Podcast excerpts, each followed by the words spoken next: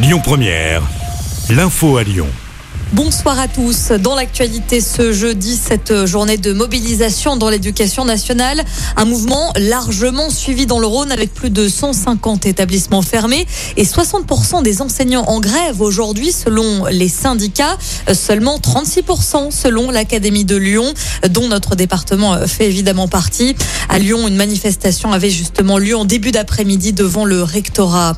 Rebondissement dans la tuerie de Chevaline en Haute-Savoie. La garde à vue de cet homme entendu dans le cadre de l'enquête est prolongée aujourd'hui. Neuf ans après ce quadruple meurtre, un Lyonnais est entendu par les enquêteurs. Des perquisitions sont également menées. Les questions porteraient sur l'emploi du temps de l'individu. L'actu, c'est aussi euh, cet hommage rendu aujourd'hui à Franck Labois. Euh, souvenez-vous, il y a deux ans, ce policier avait été tué lors d'une intervention à Bron, euh, fauché volontairement par un fourgon. Une cérémonie en sa mémoire était organisée ce midi dans le 8e arrondissement de Lyon, rue Bataille, où l'allée Franck Labois a été inaugurée. Dans cette affaire, le conducteur du fourgon a été mis en examen et placé en détention provisoire. Dans le reste de l'actualité, Christiane Taubira sera de passage chez nous à Lyon ce samedi plus précisément dans le quartier de la Croix-Rousse. L'ancienne ministre de la Justice pourrait officialiser sa candidature à quelques mois seulement des prochaines élections présidentielles. Christiane Taubira passera par la primaire populaire qui aura lieu du 27 au 30 janvier prochain. Direction Eurexpo où se déroule en ce moment une Olympiade des métiers.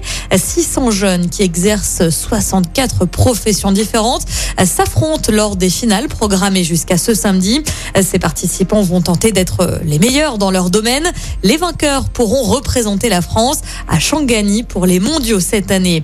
On passe au sport en football. Tout d'abord, on connaît l'adversaire des féminines de l'OL pour les huitièmes de finale de la Coupe de France. Elles affronteront le PSG. Le tirage au sort a eu hier.